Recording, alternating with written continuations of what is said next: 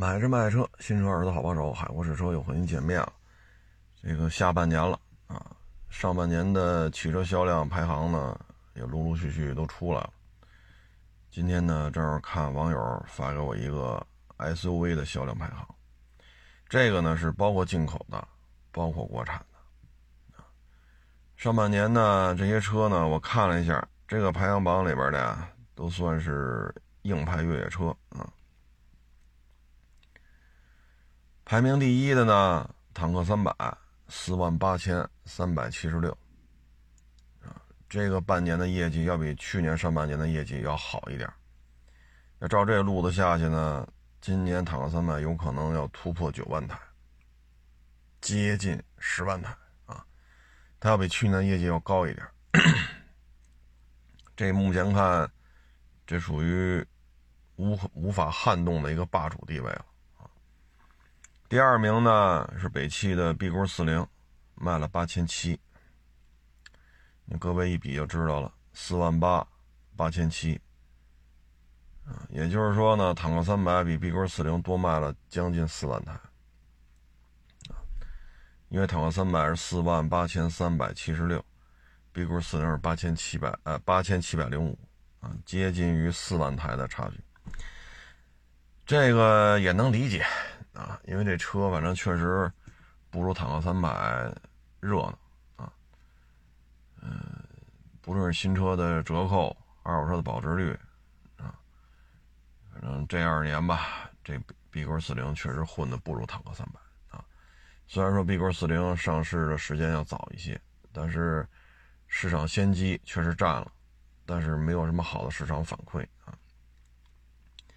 那第三名这就了不得了，坦克五百七千八，这属于客单价很高的，因为它起步价也是三十出头，啊，所以这车要能卖七千八百台，这可够厉害的啊！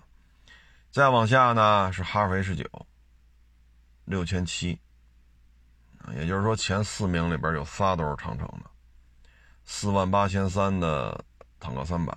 七千八的坦克五百，六千七百八十三台的哈弗 H 九，也就是说呢，长城上半年这个带大梁的这个硬派越野车一共卖了多少呢？坦克五百加哈弗 H 九，啊，这是一千四，啊，一万四，那个是四万八，啊，也就是说他卖了六万多点。这个在目前这种经济形势，是吧？在这种大的这种高油价的这种背景之下，能卖到六万出头，这可不容易啊！再往下呢是途达，啊，哈弗 H 九六千七百八十三，途达呢四千六百七十六。哎呦，这差距，途达要比哈弗 H 九少了两千一百多台。啊，两千一百多台的差距，途达这车呢，其实大小适中，啊，大小尺寸跟哈弗 H 九差不多，感觉呢要比坦克三百略长一点，但是这车呢，主要就是两点：第一，动力；第二呢，就是配置。啊，你像这动力，二点五，四缸自吸，你要带一奇骏，这属于。性这个性价比呀，动力呀，是吧？方方面面还都行。当然了，现在奇骏也不用二点五了，改三缸了。但是呢，你把它放到一个途达上，这玩意儿带大梁带低四，这重量可就上去了。所以你这个是吧？随采随有的这个动力，对于途达来讲有点牵强啊。再一个就是配置。你比如说烫定动定啊，啊方向盘烫爪啊，啊各种这种电子类的这种科技配置啊、安全配置啊，目前途达也有点差距啊，跟坦克三百、跟哈弗 H 九有点差距。这个呢就很麻烦的在于什么呢？它是外方的车型，授权国内的某某某合资的这个。主机厂来生产，所以你有你的想法，你要报备，提申请，然后合资厂的这种高管，然后再往上报，啊，然后再报到日本总部去。人家认可你，你才能改；人家不认可你，一颗螺丝你都不能动。然后这个车呢，你挂了尼桑的标，这标它也是需要授权的费用的。这车利润也是双方都要分的，所以不好办啊。我们通过纳瓦拉，通过途达就能看出来，有些时候这种老外的这种对于市场反馈的快速反应，确实是跟不上。这里边呢，牵涉一个。他本部对这事怎么看？亚太区怎么看？中国总部怎么看？如果他是多个合资伙伴的话，合资合作的这种伙伴的话，那这 就很麻烦。所以你看，纳瓦拉之前还加价呢，长城炮一上，立马完蛋啊，加也加不了了，优惠幅度也比较大，销量也比较低啊。你看途达也是这意思，质量还可以。啊，质量还不错，保养费用也不高，嗯，所以途达这个，你说哈弗 H 九，这在长城已经是边缘化了，结果这途达比哈弗 H 九还销量还低，这确实咱也理解不了啊，因为哈弗 H 九呢六千七，咱这途达是四千六，啊，这个差距有点大啊。这没有办法，老生常谈了。尼桑的管理体制、管理层的这种效率，确实是出现了很严重的问题。行，Q70L 这车，奥运会那会儿就有，那会儿叫 M，啊，英菲尼迪 M，然后改名 Q70L。这车多少年了？奥运会那会儿是皇冠多少代？现在是皇冠多少代？那这 Q70L 换代了吗？对吧？奥运会那会儿是雅阁几代，现在是雅阁几代，这 Q70L 换代了所以这个，哎，不多说了啊。途达真是没办法，挺好一款车，发动机还那么多，啊，但是到他身上就一2.5四缸自吸啊。路虎卫士呢，卖了四千二，这个就属于高单价，啊，高利润、高单价，喜欢就好，啊，至于说，嗯，这个路虎开着开着异响，那个开着开着全全车黑屏，那个做交叉轴的时候四驱系统出问题，那东西你看你用它干什么？啊，你要说咱就。是吧？三里屯吹口哨去，那这车没问题啊。你还要开着它玩穿越、老转沟，那只能说你心太大了啊。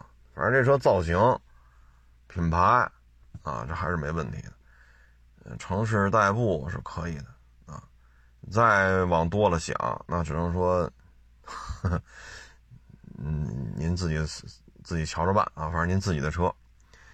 四千二百一十八，这是路虎卫士。再往下呢，一千四百九十九，不到一千五。这是谁呀？牧马人。啊，牧马人呢？现在国内克莱斯勒的四 S 店呢，大概是一百大，啊，有说一百六七的，有说一百七八的，大概就是一百大四 S 店的数量。嗯，咱往小了说吧，按一百五啊，因为这是一千四百九十九嘛。那你按一百五家四 S 店，那。今年这么一除，上半年每家四 S 店销售量十台，上半年每家四 S 店销售量十台，啊，这还是把四 S 店数量往下说呢。如果四 S 店按照一百七八十个这么个数量来匹配的话，那每家四 S 店上半年拢共也就卖个八九台，一个月一点五台左右，这个销售量。对于一个四 S 店来讲，你根本就维持不了你的运营，对吧？四五十万的车，你要说咱这车一劳斯，行，那咱这一车五六百万，那咱上半年六个月，咱平均每个月卖一点五台，那没问题。那您吃香的喝辣的。但要是说四五十万的车一个月卖一台半，这买卖确实不好做啊。牧马人呢，现在这个四五十万的价位吧，对于很多消费者来讲比较根儿尬啊，比较根儿尬。他钱富裕的，他可能愿意再加点钱买路虎卫士了。路虎卫士毕竟，是吧，也是蛮有个性的一款车。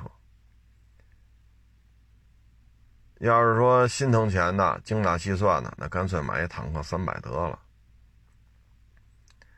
对吧？现在牧马人主推的也是 2.0T，坦克三百也 2.0T，那你就得省个二十万、二十多万，啊，所以呢，上边有路虎卫士。啊你比如说，你在五十五十多万的基础上，你再加个十几个、二十个，那就是路虎卫士了。你要在这四五十万基础上，你往下降个十七八、二十来万，那就是坦克三百。所以上下都有对手，这对于牧马人来讲不好办。再一个呢，克莱斯勒最近这疫情吧，这两年半啊，克莱斯勒市场的这种表现呀，品牌运营啊，公关的各种活动啊。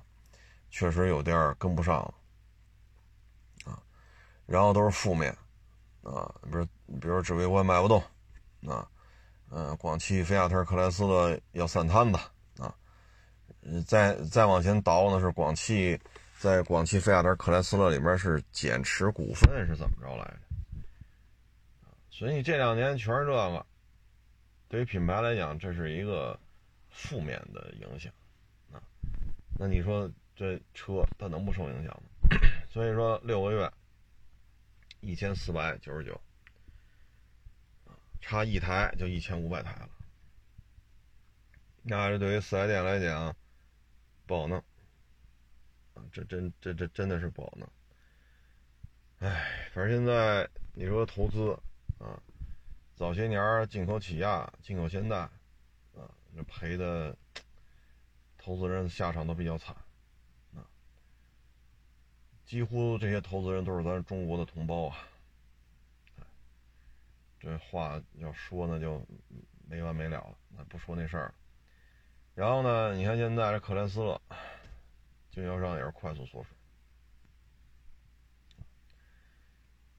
雪铁龙、标致经销商也在缩水，福特也少了不老少，斯巴鲁就更甭提了，包括那雷诺。D.S. 所以这个做一个洋品牌的四 S 店也真是，哎，风险也真是蛮大，不容易，这个着实是不容易。咱就不说它了啊，我现在就唯一的疑问啊，就是这一千四百九十九台牧马人包不包平行进口？如果平行进口的牧马人也算在这里边了，那完了，那每家四 S 店。就不是八九台的月，就一点五台的月销量，因为港口也有牧马，把这要加进来一百一千四百九十九的话，那每家四 S 店每个月就不是一点五台了，啊，这是我现在的一个一个疑虑，因为这个表没写包还是不包平行进口。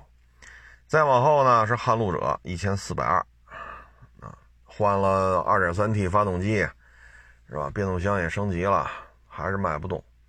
主要原因是什么呢？消费者认为这车就是哈弗 H 九这么个这么个车，哈弗 H 九二十到三十，坦克三百十七八到三十，三十到四十多坦克五百，所以说从十七八到四十吧，啊，咱就取个整吧，十七到四十啊，取个整好聊啊。这个价格区间，长城有三款车，那现在大家认为这车就是哈弗 H 九。说你洋品牌是吧？二点三 T 啊，你比它贵个三万、四万、五万，大家也能接受。但是现在它不是贵这么点钱的事儿了，它比人贵很多，它的价格都奔着坦克五百去了。那你说我这排量占优啊？二点三对二点零，是不是？你哈弗有坦克三百，你都二点零 T 啊，我二点三 T 啊，那你这价格都三四十万了，那你这是坦克五百的价格了，那玩意儿还六缸呢，你二点三 T 怎么比啊？所以牵扯一个老外的一个定价，老外的这个，哎，审批的问题。就是我认为啊，说你这车比哈弗 H 九配置差不多的情况下，你贵个三四万也能接受，五万块钱咬咬牙也能接受啊。但是你不能比它贵十好几万呢。基本上撼路者配置啊。啊，这种底盘结构啊，要过得去的都得三十多。那三十多，我买坦克五百不就完了吗？是不是？那它跟它配置差不多的坦克，那个哈弗 H 九，那人家大顶配才多少钱呢？所以这就是福特自己，这是自己的问题了啊。他现在他现在就是定价，这肯定是老外说的算。它跟途达不一样，途达呢是有配置不上，有其他动力系统不给用，啊，你说 2.3T 柴油，2.0T 汽油，4.0六缸汽油，它有这么多不给用，啊，这途达倒不至于，不是那个撼路者倒不至于，撼路都主要就是定价，你配置价格就配置过得去的都三十多万，啊，这个。不是中方所能决定的，这这车呀，途达也好，撼路者也好，就咱们都能看得明白的问题，人家合资品牌的中方高管比咱们都聪明，但是他们说的不算，因为这是人家老外的车，知识产权在人家手里，所以这事儿就没法弄啊。这就是撼路者，哎呀，真是抽抽的太厉害了。然后呢，B 勾八零八百七十二，奔驰大 G 八百一，嘿家伙，透着这俩车长得像，嘿，B 勾八零和奔驰大 G 都差不多。奔驰大 G 呢八百一，这个我也很好奇，包不包平行进口？你要是六个月的话呢，八百一十台，啊，那你每个月的销量也就是百十来台，百十来台呢，奔驰四 S 店现在有几百家。所以意味着这四 S 店一个月交不了一台，啊，一个月交不了一台，因为它八百一，你除以六，啊，其实一百二三，啊，就算一百二吧，别一百三了，一百二十台，啊，你除以这个小几百家的奔驰店，啊，也就是说这一。一个月卖一台的话，你大概需要三到四家四 S 店去去平摊，所以它这交货量，我现在很好奇，包不包平行进口？而港里边平行进口的奔驰 G 五百啊，它可叫 G 五五零啊，奔驰 G 五五零、奔驰 G 六三，这个库存量是四位数，也就是说，中规的车啊，你们一辆都别给我卖，下半年平行进口按照这八百一十台来推的话啊。下半年港口的车就能把这八百一十台给你补上，补完了港里还剩了不老少，还得剩几百台。所以现在奔驰大 G 港里的库存足以覆盖下半年，啊，上半年八百一的话，下半年咱假如也是八百一，港里的足以覆盖了，还卖完了八百一，还能剩好几百。所以现在这车是供大于求，这也就是为什么奔驰 G 六三。是吧？原来一开牙加八十，你说你加了我认了，是吧？这车我我再给你除了购车款再给你打八十万，那今儿你也提不走，你再等个十天半个月的。你现在这加价幅度都砍半了，主要原因就在于此啊。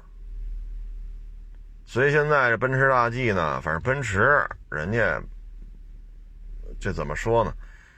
怎么弄？这肉也烂锅里，因为你进口的这个利润也是人奔驰的，这不是北京奔驰生产的车，这利润也是人奔驰的。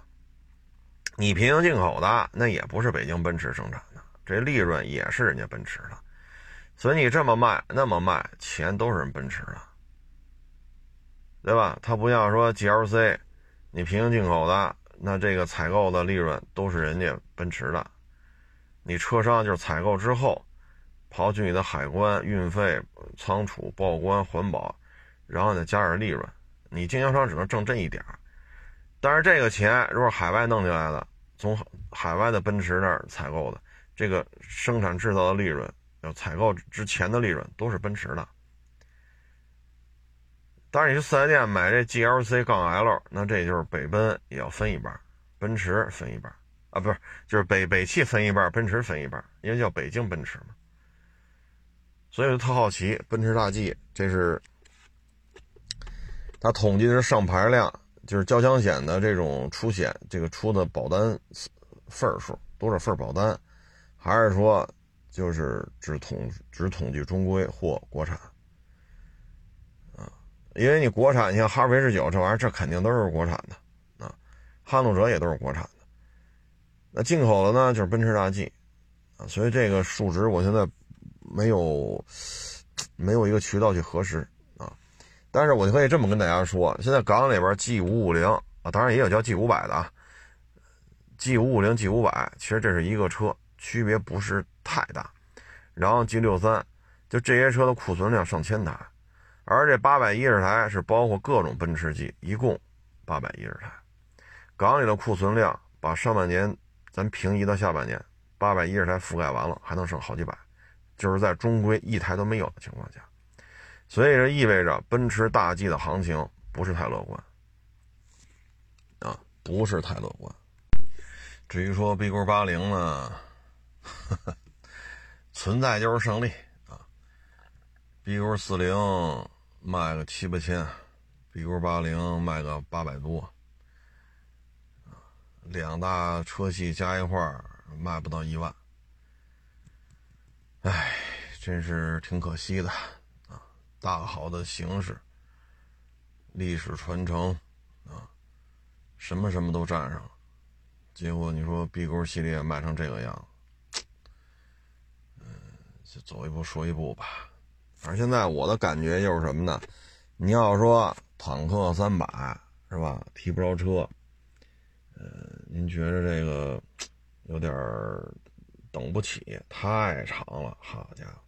那您就看看哈弗 H 九啊，哈弗 H 九呢也还多多少少是有点优惠的啊。嗯，当然了，这个不保证说一定有现车啊。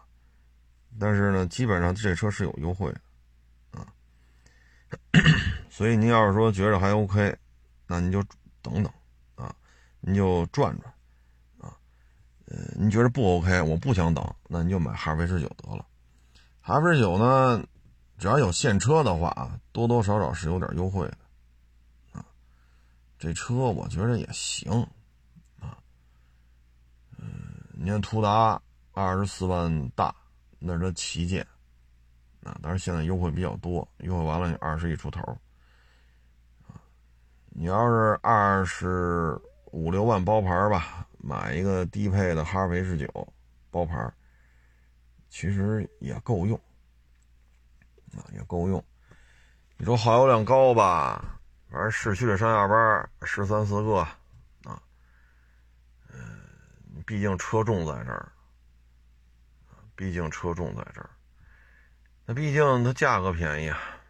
现在某些版本的哈弗 H 九还没坦克三百贵呢，啊，所以这东西就是因人而异吧，啊，嗯，反正坦克系列往这一摆，啊，应该说从下掏走了很多牧马人的这个潜在消费群体，然后路虎卫士。往这一摆，往上，啊，又吸引走了很多这个牧马人的潜在客户，所以这事儿吧，弄得路虎也是没招没招的啊，不是弄得牧马人也是没招没招的啊，因为牧马人呢，他在港口他是有一些便宜车源的，啊，他是有的啊。嗯，你像港口的有些版本的这路虎卫士，它价格就不到七十，就六十多万。那你要那你要这个价位的话，那跟罗宾汉相比，这个是吧？它加不了太多，它就直接上这个了。所以这东西牧马人现在比较根儿嘎吧，啊，比较根儿嘎。嗯，你六十多万，人家买那个，呵 呵这个呀，就只能说是什么呢？大大本家啊，就是克莱斯勒啊，当然现在不能这么叫，他应那名字怎么叫来着？就是标致雪铁龙菲亚特克莱斯勒啊，这个企业玩大车，玩带大梁的大车，不上道啊。你比如说，你像标致啊，标致那车是叫 P 四，是叫什么来着？那个呢，就是八十年代吧，啊，七八十年代。当时呢，法国部队呢说那威利师啊，二战的车实在是太老了，需要一些啊零点七五吨呀啊这种零点五吨啊这种轻型越野载具，但是呢，威力师太老了，那毕竟二战的东西。后来呢说就招标吧，啊，标致雪铁龙觉得。你量太小，我们替你生产这个，你也就买个万把台。那么研发成本啊，我们的规模经济，我们这费劲啊。而且法国呢，可能更喜欢这种嘎七嘎八的小车啊，什么标致一系列、标致二系列、什么标致三系列，他们更喜欢这个。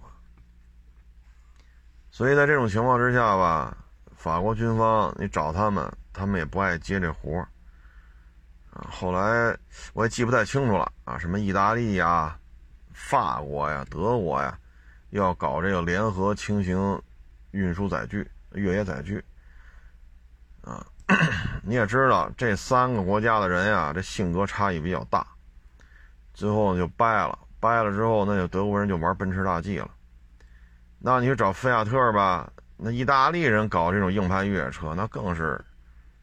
不上道啊！最后你看标致直接就找奔驰谈拿了授权，它是叫标致 P 四还是叫什么来着？我忘了啊！也生产了上万台，各种版本啊，加长的啊，短轴两门的，标准五门的，加长两门的，就在五门基础上更长，但它是两门版。然后无后坐力炮啊，带那个十二点七重机的这种轻型突击车。还有带那个，那叫就是那叫什么呢？啊，对，单兵防空导弹戳的那个两门，在五门版基础上再加长，但是只有两个门，后边是敞开的，戳了那么一个导弹发射架啊。还有两门就是短轴两门的皮卡版啊，用于拖挂什么的啊，等等等等吧。所以呢，他们玩硬派越野车。二战之后是走的美式威利斯，啊，包括那些什么道奇呀什么之类的那些一点五吨那些轻卡什么的，到了六七十年代实在是太老了，换来换去又整上奔驰的了，啊，奔驰的大 G，啊，所以这些年来吧，啊，呃，法国人对于这种车型也不是太太摸门意大利人就更甭提了。啊意大利那个天马行空的玩法啊，嗯，你你让他弄超跑行一大堆，但是你要让他弄个这种牧马人呀、途乐啊、啊奔驰大 G 呀，这意大利人也玩不转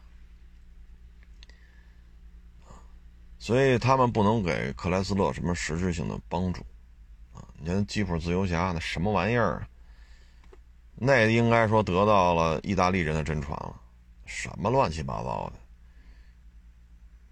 你说你自由侠，你设计的时候啊，那会儿没有卡罗拉 SUV，这设计车的时候，你没琢磨琢磨，它有些车叫缤智，有些车叫 XRV 嘛？你就没琢磨琢磨人那些车后排什么样吗？那现在看他不琢磨，啊，我不琢磨，我就这样爱咋咋地。那你在这种情况之下，你说？所以牧马人呢，可以说克莱斯勒投错了东家，一个擅长玩大车、玩带大梁的大车，啊，擅长这个的跟了三个擅长玩小车的一块混，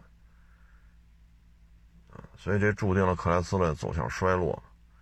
牧马人呢，2.0T 确实啊，车船税低了啊，油耗啊，动力啊，这相对而言就比较均衡了，但是品牌太弱了，这就没有办法了。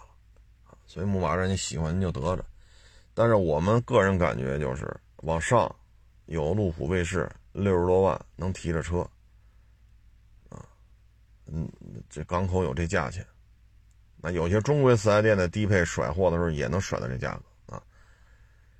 那你都花五十多万买罗宾汉了，你得加点买那个呗，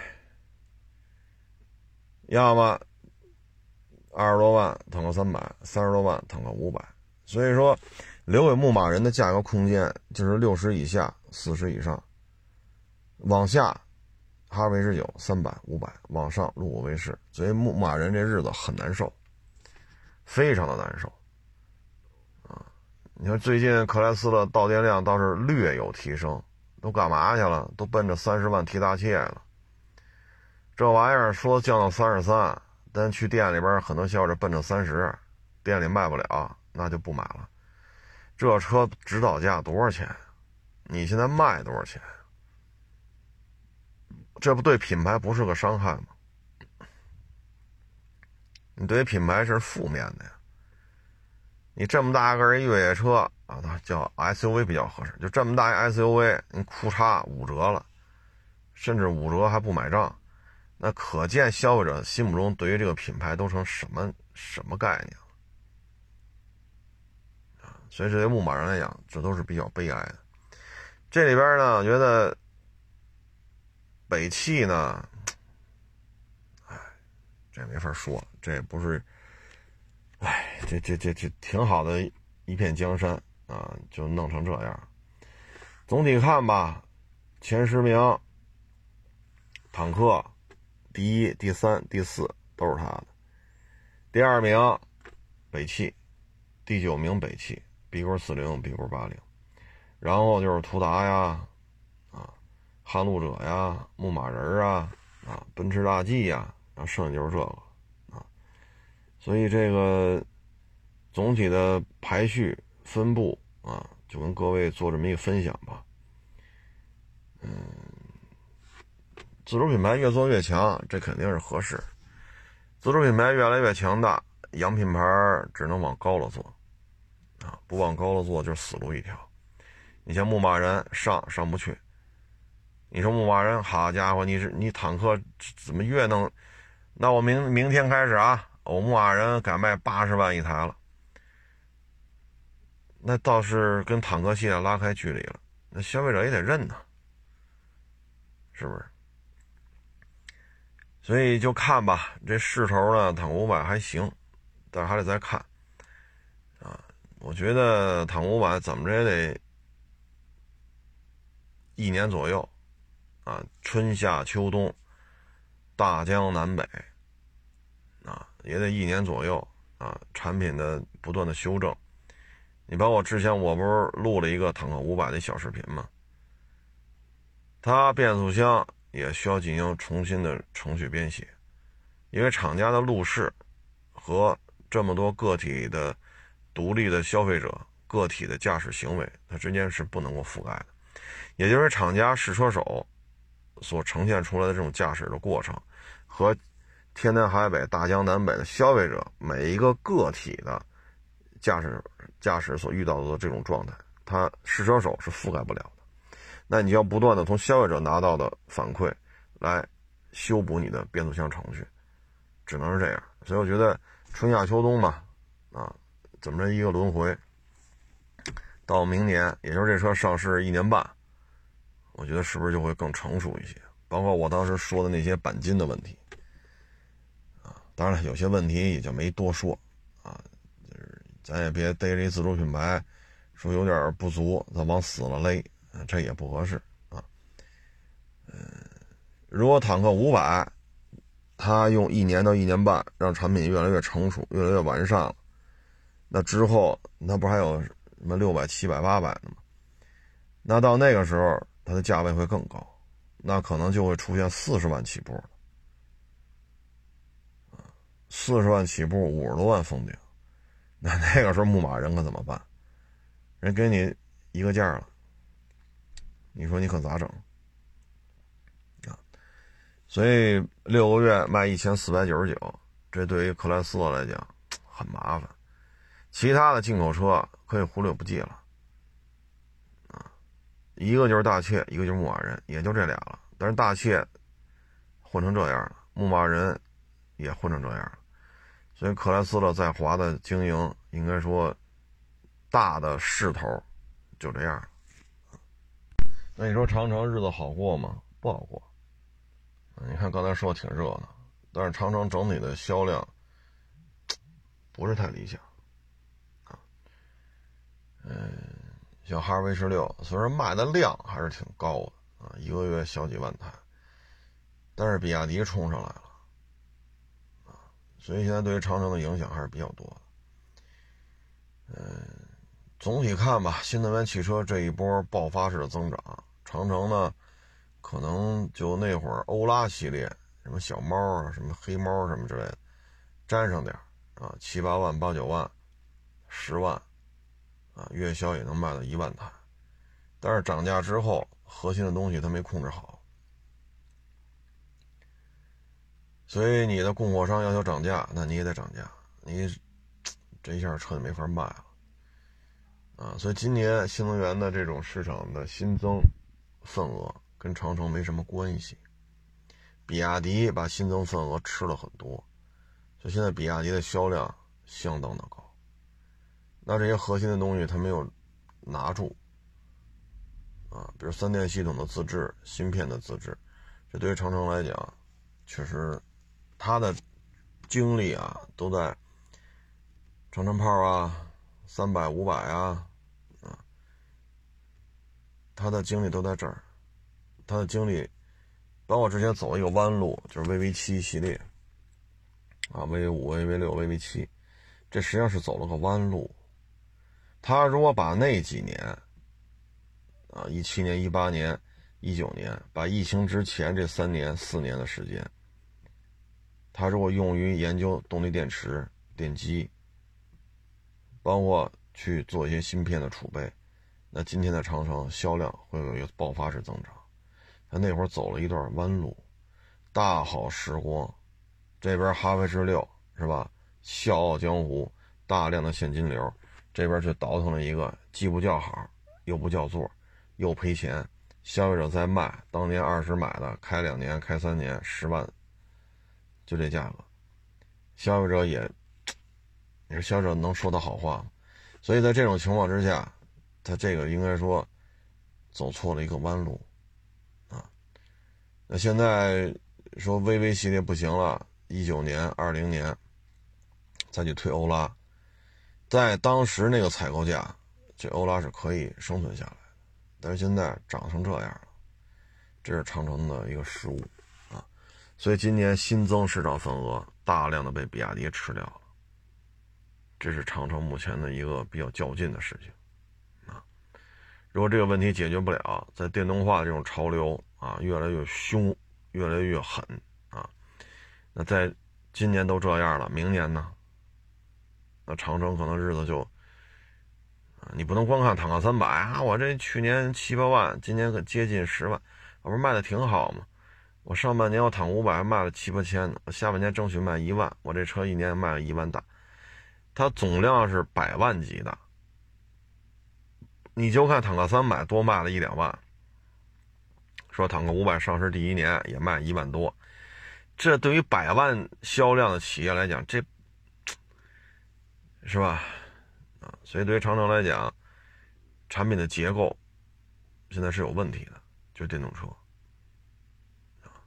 所以在这种电动化这么凶猛的这种潮流当中，它的销量并不是太好看，这个问题咱也解决不了。长城之前那个副总裁不也换了吗？看看下半年或者明年有没有什么改变？哎，这两天还看了一个小视频啊，哎，无意当中看见的，孙继海，哎呦，我一看孙继海真是老喽。孙继海呢，也是苦孩子出身。当年巴西健力宝的时候呢，他那水平，但是家里可能，是吧？嗯，点点送点啊，可能这方面苦孩子出身啊，所以没去成。当时呢，这个大连足球圈、东北足球圈啊，很多这个。老前辈就说：“没事儿，在国内一样踢，啊，你这有前途，好好练。”果不其然，现在蓦然回首，你说孙继海，可以说中国籍球员当中，在英超踢满全场超过一百场的，只有这位孙继海，其他的都没有取得这个成绩。各位，我说的是英超啊，英超踢满场超过一百场，一年英超才多少场？也就是说他在英超打主力打了几年，这是能力的体现，也是智慧的体现。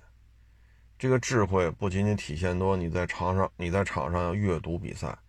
还体现在你对于自己训练的管理，你的自控能力。你训练的管理就是：第一，我不能受伤；第二，有针对性的改进自己的不足。让你的自控，比如说英国啊，有这球迷找你来了，这个那吃一顿喝一顿，这可是不行的啊。所以这是你自控能力。包括原来说过杨晨那个。啊，他爸爸妈妈去德国看的，费了半天劲啊，在华人超市里头才把这些包饺子东西给他买齐了，给他煮饺子吃。啊，是是是煮饺子是烙馅饼来着，忘了。费了半天劲，因为德国人不吃这玩意儿，所以买的话很费劲。结果杨晨呢，象征性的吃了一点就不吃了。啊，然后说那怎么办？训练一天不吃饭。好，弄一大牛排，搁那那个不煎锅里边，滋啦滋啦搁那弄，啃那块大牛排，他没办法，只能吃这种纯牛肉。所以这就是自控啊，这就是自控自律。孙继海呢，这都做到了，所以他回国之后还在踢，在国内又转战了好几个球队，啊，也有进球，啊，也能踢满场。所以说，他对于身体的训练，啊，这种身体状态的保持，应该说是相当自律了。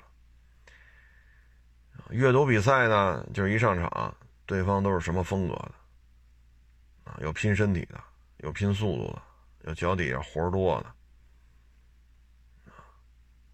你孙继海是后卫，那你要对对方的前卫线、对方的前锋都喜欢走什么路数啊？是打交叉，是打身后，是禁区前面来回倒，还是下底传中？中间有一个头球特别好的大高个还是对方有远射能力？你要有这个辨别能力。他一旦开始倒倒脚了，禁区前方或者禁区偏左一点，禁区偏右一点，一旦开始地面倒球了，谁和谁之间这种倒最容易出现问？出现这种进球的这种机会，你作为一个运动员，职业踢后卫，你对这事儿一定要有个判断。卡位、无球跑动、反身跑，啊，所以这些东西，孙继海已经是达到了一个比较高的一个水准了。现在孙继海干嘛呢？带一帮小孩踢球呢，收费呢，象征性的收一点啊，但是呢。你看他球队有一新疆小孩他说像这孩子天赋都可以，啊，但是新疆来的，家里经济条件一般，孙女儿说这就不要钱了，免全免吃住训练，对吧？包括那新疆那小男孩穿的这些运运动服、运动鞋，喝的水全免，都是送都是孙女儿掏钱。孙女孩也是苦孩子出身嘛，所以看到这样呢，他也挺有共鸣的啊，也真是在那教啊，也真是在那场地里跑来跑去的，跟一帮小孩不大，看着就六七岁、八九岁、十岁啊，这都是有肚子里真有点真本事的球员。还有一个，你说范志毅，范志毅属于暴脾气啊，暴脾气。但是范志毅当年在球场上的表现，你拿今天的中国国足来讲，那范志毅当年的表现，那在今天那绝对是，哎呀，巅峰之作了。当时你可能觉得范志毅还不够优秀，那现在你再看呢，这不是优秀不优秀的事儿，啊。你包括这谢辉，啊，说这些训练方法、战术，说的也没错啊，人确实拿到成绩了。谢辉也是在德国踢过球，范志毅，现范志毅好像是苏超，他的英超、英甲踢没踢我记不住了，反正苏超是踢过。所以像范志毅、谢辉、孙继海，您现在国内要么做青训，要么带队。你看谢辉带队，他说到的他也都做到了，这是真是有有有能力的，啊，真是有能力的。足协我们可以看，你像姚明不是姚主席吗，足协应该找这些球员来作为实际的实权在握的管理层啊。包括之前的蔡振华啊，还有那个什么狗局长，然后现在好像是一姓高的啊，就这些人有几个是足球运动员出身吗？如果不是足球运动员，你让他做这个，这是不是值得商榷？但有些事儿他就这样，那就他他就得坐这位置上，你这个不是太理想。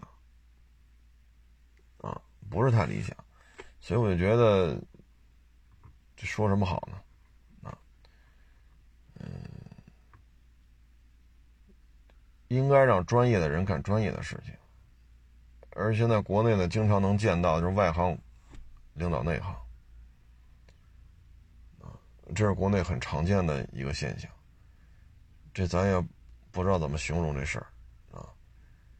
因为他这是有编制没编制啊，这个那个呀，啊，这里边事儿比较复杂了。哎，你说足协如果说让范志毅啊、孙继海啊，是吧？杨晨呀，啊，谢辉呀，像这些既有执教经验，也有踢球的经验，既在国内踢过，也在海外踢过，那为什么这些人不能吸收进来呢？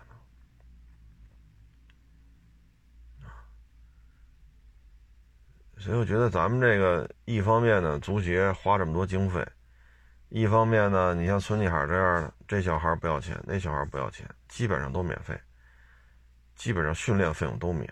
但是像新疆这小孩吃住都免，穿的衣服鞋都免。那这钱，就是说你这边呢是有大量的经费，结果成绩搞成这样；这边呢，像这些球员呢，什么钱都得自己自己兜着。这之间老觉得是脱节了，啊，你你玩你的，我玩我的，这个问题是值得反思的。你等到范志毅、孙继海、谢辉、杨晨，你等到这一批人他们老了，七老八十了，那真的这么丰富的经验，那这些人怎么办呢？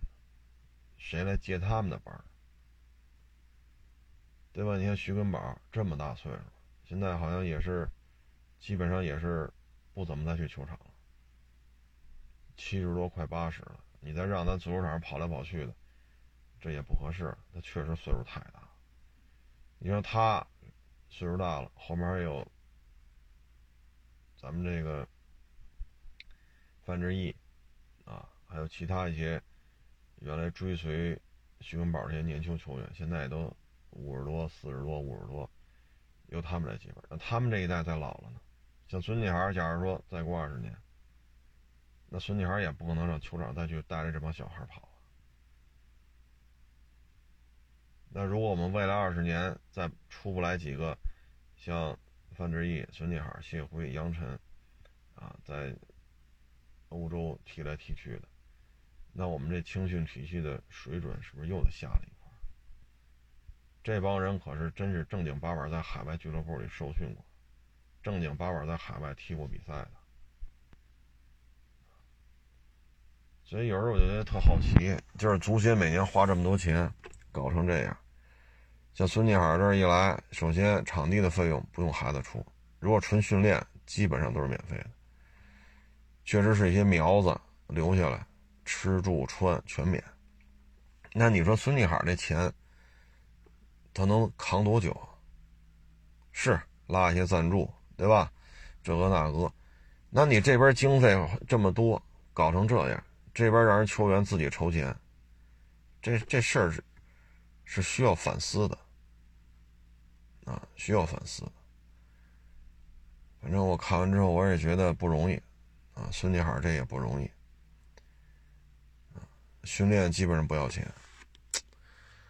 哎，但你说中国现在，他是在重庆，好像是，好像是在重庆。你说场地不要钱吗？他可以不要钱，那教其他教练也不要工资啊？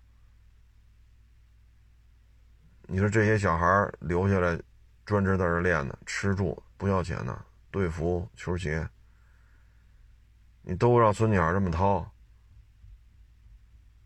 所以我觉得这个足协的领导班子应该由这些职业球员去有决策权。你说蔡振华也跑这管足球了。他确实是个运动员出身，确实成绩很好，不论是当球员还是当教练。但那个球和这个球不是一圈子的呀。包括现在已经不在任了，那狗局长，当然他是统揽大局啊，统揽大局。所以我有时候觉得，应该让专业的人干专业的事情，啊，嗯，毕竟十四亿人嘛。你就选二十二个，哎，但是现在的经济形势确实也不太好。你像恒大限薪六十万，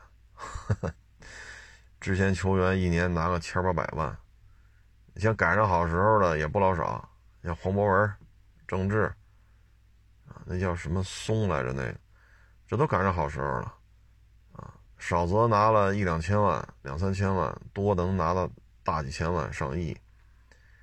啊，他如果在广州、深圳、上海、北京，是吧？一几年的时候，随随便便买几套房子，那现在没毛病。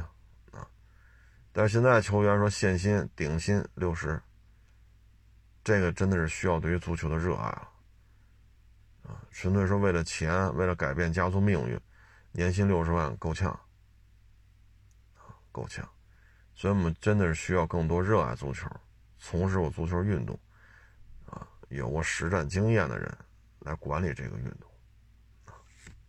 反正现在呢，资本逐渐在淡化，资本的疯狂的烧钱，疯狂的求成绩，甚至于在这个希望在这个场比赛是输是赢当中，还有一些其他的利益诉求，这个在经济形势啊这么一个状态当中，应该会逐渐的减少。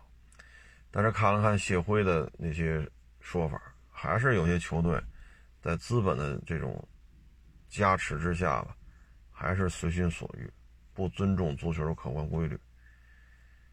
唉，所以我就说嘛，你有这钱，你瞎折腾，你给徐根宝啊、范志毅他们那个青训基地投点你给孙继海投点是不是？瞎折腾个啥？真是瞎折腾个啥？说徐老前辈现在岁数大了，啊，咱不能苛求人家再去带着队满场跑去。你看徐老前辈这些年带出多少球员来，啊，踢中超的，踢中甲的，啊，踢上职业足球的，一年年薪能拿个几十万的，上百万的，几百万的。徐老前辈这些年，咱就别说范志毅这样的，就是现在二十来岁、三十来岁、四十岁以下的，啊，甭管是退役了还是继续踢的，能拿到几十万、上百万、几百万年薪的，徐老前辈培养至少得二三十个，至少，这一支球队都用不了这么多人，这是真出成绩。但是你看他有什么话语权吗？没有，这是这是我觉得比较可悲的地方。都这么多年了，徐老前辈都这岁数了，还说人家没成绩吗？这球员培养出这么多了，所以我觉得有钱，毕竟十四亿人呢，确实有钱，还是应该让专业的人去花这些钱，让专业的人去花这些钱，不要这么瞎折腾。否则的话，你郑导子说现在徐老前辈老了，真是带不动了。七十多快八十了，那范志毅也有老的时候，孙继海也有老的时候，谢辉，这都有老的时候。他们这一茬子人再老了，咱们现在实际上现在二二三十岁的有多少球员还能在海外踢球？你现在说在海外踢球那多了，是不是？那那现在二三十岁有多少在海外踢过球？咱以郑智作为分水岭，现在郑智也也不当球员了。郑智再往下这一波，还有几个在海外踢过球的？郑智都四十了，你再过二十年，他们也带不动了。再过二十年，那范志毅也七十多了，还跟现在满场飞，踢不动了。所以，在未来这十年二十年，应该把钱花在刀刃上。再一个就是体校。除了这些球员自己的青训体系，体校一定要恢复。啊，哎，咱这就是人微言轻，没权没钱，咱也就是瞎嘚了。这两天呢，那咱这演习暂告一段落，啊，这蔡省长又出来逼逼了。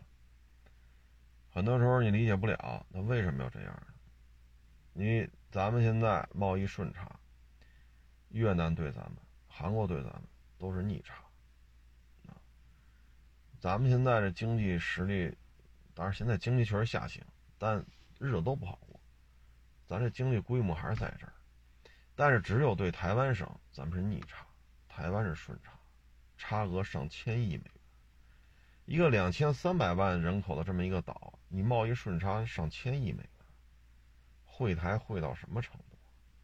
那为什么还要这么吃完饭骂厨子呢？这个根儿上就在于什么呢？没有做过清算。什么叫清算呀？他们家老祖当年日本人占了桃园岛，凡是反抗的，凡是不服日本的殖民统治，基本都给杀了，剩下来的都是顺民。而蔡省长家里老祖就是顺民当中的顺民，穿上关东军的制服，来到咱们东北，东北三现在东北三省那会儿叫满洲国，就是关东军的一员，啊，可以说在那儿，啊，对待咱们大陆的这些老百姓，也没干什么好事然后日本四五年，不就是宣布完犊子了吗？然后他们家老祖就回台湾了，回了台湾呢，按理说应该经受清清算嘛，但是又因为蒋介石又跑到台湾去了，很多事情就一忙啊，这那就就没顾得上。然后由于朝鲜咱们当时抗美援朝，日本成为了前进基地，所以日本发了大财。这个时候很多的商业机会突然间就出来，而他们家老祖。由于跟日本关东军的这个关系，所以从中拿到了很多生意，所以他们家迅速就变得非常有钱了。在这个历史逻辑关系当中，蔡英文他对日本人的感情要比对咱们深。虽然说他二三十岁的时候来北京，帮我参加一些会议，他亲口说过我是中国人，中国一定要统一。